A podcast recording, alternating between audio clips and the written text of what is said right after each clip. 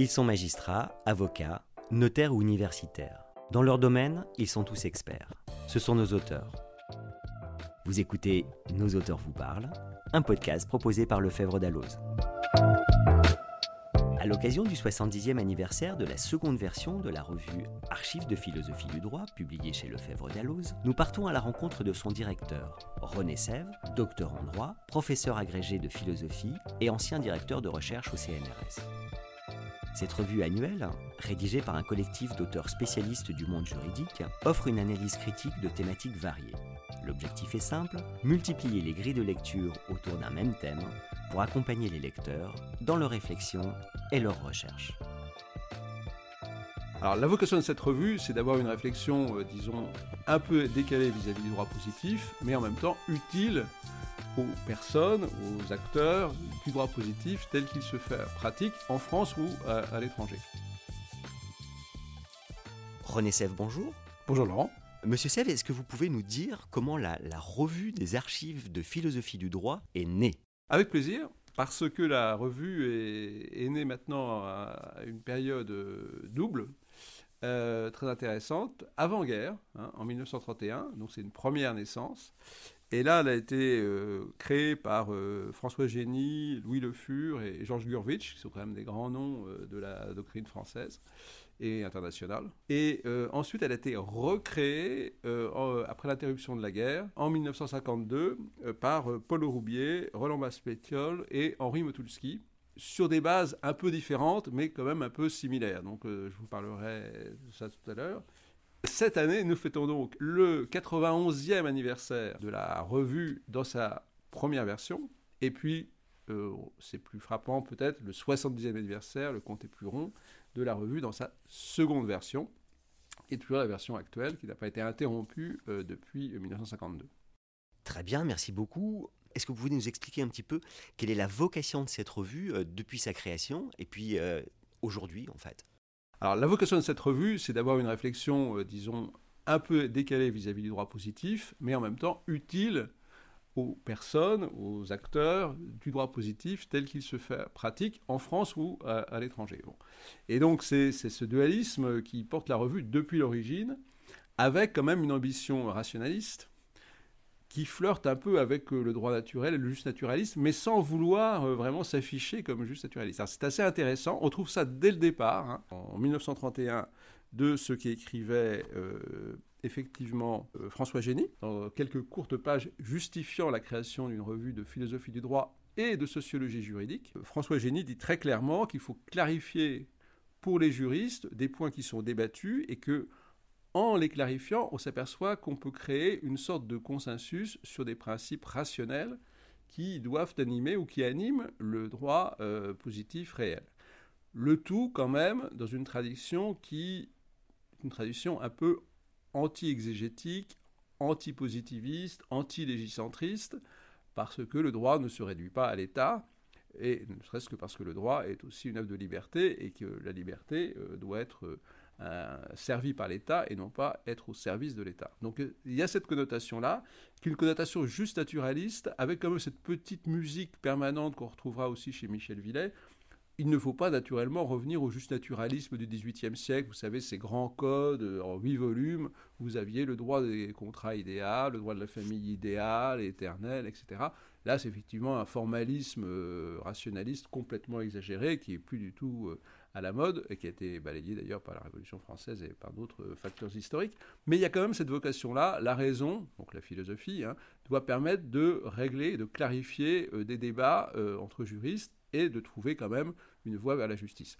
Alors là, c'est l'aspect rationaliste. L'autre aspect, c'est l'aspect plus sociologique. C'était Georges Gurvitch. Georges Gurvitch, c'est quand même un, naturellement un, maître hein, de la sociologie française et internationale, et, euh, l'auteur d'un ouvrage absolument génial qui s'appelle L'idée de droit social, et qui lui insiste beaucoup plus sur la création du droit dans des communautés euh, orientées vers la justice, hein, vers l'équilibre entre le rapport, que ce soit la famille et l'entreprise. Et donc c'est tout à fait l'idée du pluralisme juridique. Et le pluralisme juridique, c'est pas le relativisme pour Gurvitch, c'est la manière dont les gens concrètement créent un droit équilibré entre eux et dont l'État naturellement doit s'inspirer, et, naturellement aussi les relations sociales dans son ensemble. Donc cette vocation sociologique, c'est la même idée de la justice, mais présenté différemment, pas de manière rationnelle uniquement, mais au niveau de manière empirique. Donc euh, on, a là cet équilibre, sachant que tout ça, ça défend le droit, hein, c'est le culte du droit, incompatible naturellement avec tout régime autoritaire, et c'est pour ça que bah, Gurvitch, qui avait déjà fui euh, l'URSS, euh, puisqu'il était russe au départ, euh, a naturellement aussi fui la France pour se réfugier aux États-Unis pendant la guerre, et pour que la revue s'est arrêtée, parce qu'évidemment, ça ne va pas tellement avec un principe d'État autoritaire, et sans rentrer dans les détails politiques que vous connaissez bien. En 52, après la, parenthèse ou tragique de la guerre et la reconstruction, eh bien, est revenue la même idée de pouvoir reconstruire euh, un consensus des juristes autour des idées de justice, de liberté, de façon euh, pas anti-étatique, mais disons de façon qui permette d'éclairer l'action de l'État et, de faire que celui-ci soit au service des individus et des communautés. Mais euh, ce point de vue-là, quand même, un point de vue un peu normatif, reste absolument prégnant dans la deuxième création des archives de philosophie du droit. Dans sa préface du premier numéro de la seconde série, euh, Paul Roubier euh, écrit effectivement qu'il faut euh, avoir une approche qui ne soit pas une approche trop codifiée du droit, une approche trop légicentriste, et qu'effectivement il faut trouver dans des principes généraux du droit ce qui va permettre d'éclairer à la fois le législateur et les praticiens, et puis les débats techniques hein, entre publicistes au sein publicistes et créatifs, et également entre eux au sein de chacune des branches du droit, mais on l'adapte aussi aux besoins du temps. Les besoins du temps en 52, le premier volume, c'est sur l'entreprise publique. Il y a beaucoup d'éléments sur la planification. On garde l'idée d'un principe généraux du droit qui éclaire la justice, mais en même temps, on le traite de manière très concrète. Et il y a un article absolument incroyable dans ce, numéro-là sur les sociétés d'État en Outre-mer. Et alors, c'est absolument incroyable parce que c'est extrêmement intéressant, parce que c'est paradoxal, parce que c'est une société sans sociétaire. Hein. donc, c'est que l'État. Donc, déjà, ça fait beaucoup réfléchir euh, l'auteur. Et puis en plus, ça s'applique en Outre-mer et on retrouve des sujets du type comment exploiter les mines en Guyane, comment le droit peut éclairer une juste exploitation des ressources naturelles dans les territoires? Alors là, c'est absolument incroyable que cette problématique euh, soit en écho aujourd'hui avec les sujets qu'on a euh, actuellement sur les zones ultramarines, et c'était déjà dans les archives. Donc cette idée quand même des grands principes, on traite du consensus, on éclaire des choses qui sont en mouvement, et puis en même temps on répond à des problématiques de nos contemporains pour éventuellement aider à la décision, même si ce n'est pas naturellement la vocation de la revue d'éclairer le décideur, parce que c'est plutôt sa vocation, c'est d'avoir une référence euh, durable. D'ailleurs, quand une revue s'appelle Archive, ça veut dire qu'on peut la lire encore 15 ans, 20 ans après l'apparition des numéros, moins 50 ans, puisque je reconseille même de lire les... les, les et Dalloz Lefebvre mettre à disposition des possibilités de lire les ouvrages très anciens. Aujourd'hui, est-ce que nous sommes sur les mêmes fondamentaux et dans la même dynamique?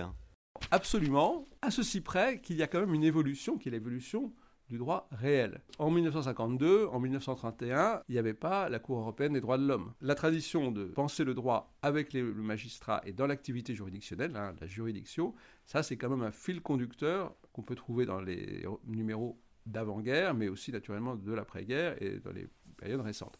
Ceci dit, euh, dans cette tradition-là, il y a eu comme une évolution du droit réel, y compris sa juridictionnalisation, et euh, l'apport de la CEDH, effectivement, clarifie un grand nombre de sujets euh, sur euh, le national et, l'international et l'européen, sur le juge, le législateur.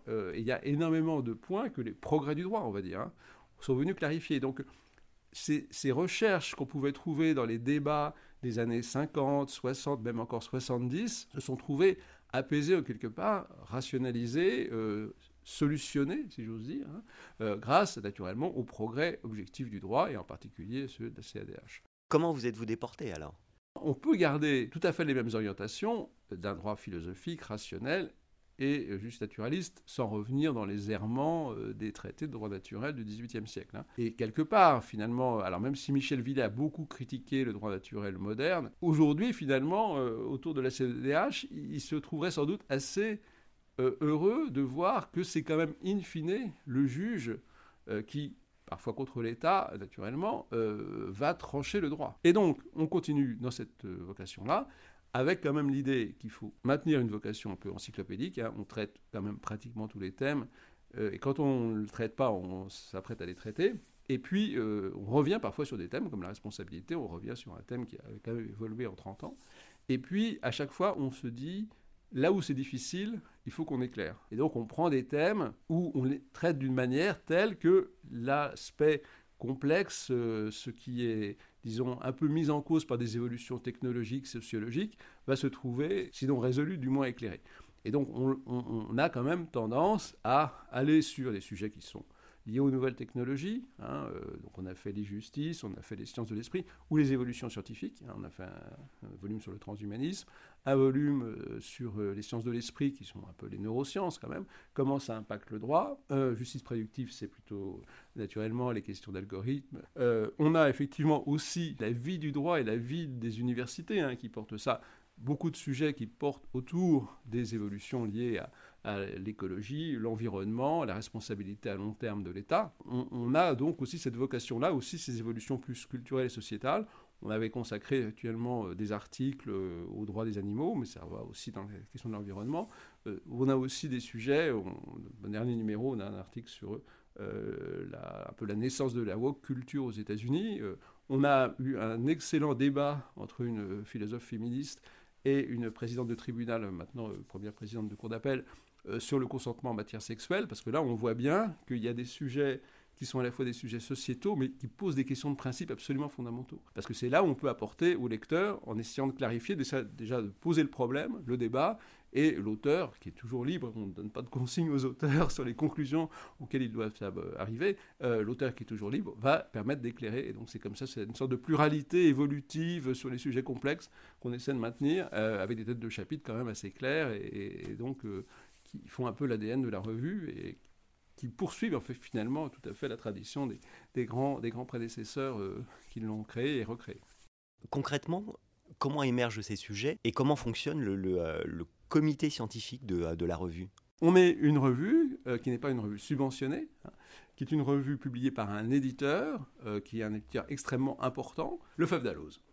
Et donc la manière dont on raisonne, c'est de discuter avec cette grande maison d'édition des thèmes qui lui semblent correspondre aux besoins des lecteurs et qui naturellement ne font pas double emploi avec euh, un ouvrage qui va sortir dans une autre partie euh, de cette grande maison d'édition. Donc euh, c'est comme ça qu'on raisonne, on cherche le thème et après, avec François Terret, on réfléchit à des auteurs et on propose effectivement des auteurs au comité scientifique, on sollicite le comité scientifique pour euh, proposer un auteur ou, bien parfois un membre du comité scientifique lui-même, et en même temps après que le comité scientifique permet euh, d'enrichir par ses propositions, souvent parfois orientées sur des jeunes auteurs, parce qu'il y a aussi cette vocation qu'avait beaucoup Michel Villet, qui a commencé avec Michel Villet, c'est de donner euh, la parole aux jeunes, des gens qui ne sont pas forcément tout de suite agrégés, mais qui vont le devenir, mais qui permettent comme si de nourrir un peu leur dossier universitaire, et puis aussi de progresser dans leur propre manière d'écrire. Est-ce que vous savez qui sont vos lecteurs? Alors, ça, c'est un sujet extrêmement intéressant. Euh, on sait qu'on en a suffisamment pour considérer que la revue, effectivement, a fait les bons choix, hein, puisque finalement, les, ouvrages sont assez rapidement épuisés, même si ceux qui n'apparaissent pas comme épuisés, il n'y a plus que 5 ou 10 numéros en stock. Donc, ils ont quand même été, grosso modo, le tirage a été euh, entièrement euh, vendu. Et après, il faut qu'on travaille plus qualitativement Hein, et justement, c'est un travail euh, qu'on a mené avec Lefebvre d'Alloz pour connaître mieux le lecteur. On va demander dans le prochain numéro à ce que les gens se connectent sur le site de la revue et se fassent mieux connaître eux-mêmes et euh, expliquent naturellement euh, un aspect qualitatif, les articles qu'ils ont appréciés, pourquoi ils ont acheté ce numéro-là, est-ce qu'ils sont des lecteurs réguliers, de façon à ce qu'on puisse mieux les positionner. Mais clairement, on sait très bien que ce sont euh, des universitaires, hein, des grandes bibliothèques, des cabinets d'avocats, et euh, grosso modo qu'on a un corpus finalement de, gens qui aiment bien les choses complexes et un peu abstraites, et euh, qui savent qu'ils peuvent acheter un livre sur lequel ils pourront revenir trois ou quatre ans après. Il y aura toujours des réflexions utiles qui pourront leur servir pour bah, leurs propres ouvrages, pour éventuellement une plaidoirie, mais surtout peut-être aussi des réflexions de fond sur leur métier. Vous écoutez toujours Nos auteurs vous parlent un rendez-vous proposé par Lefebvre d'Alloz. Le tome 63, paru euh, en 2022, est, consacré au thème de la responsabilité. Est-ce que vous pouvez nous en dire un petit peu plus sur ce, euh, à la fois sur cette thématique et sur les auteurs qui sont intervenus? Absolument. Le thème a été consacré à la responsabilité après un numéro qui date de 1973, qui était déjà consacré à la responsabilité. Ce qui est intéressant, c'est de voir le décalage on va le dire pour aller très vite, le décalage important, c'est la responsabilité environnementale et puis, effectivement, qui n'était pas très présente dans le volume de 1973, et puis naturellement les nouvelles formes de socialisation, les limites de la socialisation de la responsabilité par les fonds de garantie, et ainsi de suite. Donc là, c'est vrai qu'il y a eu des évolutions euh, législatives, mais aussi des évolutions de fond liées aux nouvelles formes de responsabilité. Il y a aussi un point particulier qui est très lié aussi à la vie du droit français et du droit privé français, c'est euh, la réforme de la responsabilité qui avait été lancée lors du centenaire du Code civil, qui a fait l'objet de grands rapports, dont un rapport de François Terret, et qui n'a pas encore été complètement euh, passé dans euh, le calendrier hein, du législateur et sur lequel on relance quand même un peu la problématique parce que c'est quand même une manière quand même de rationaliser un certain nombre de choses, d'intégrer la jurisprudence. C'est clair que on a essayé de le traiter à la fois de manière historique, euh, de manière philosophique, parce qu'il y a des questions de la responsabilité individuelle au sens de la liberté, hein, déterminisme et liberté. On a essayé aussi de le traiter de manière sur le droit pénal, avec toutes les évolutions des notions de responsabilité.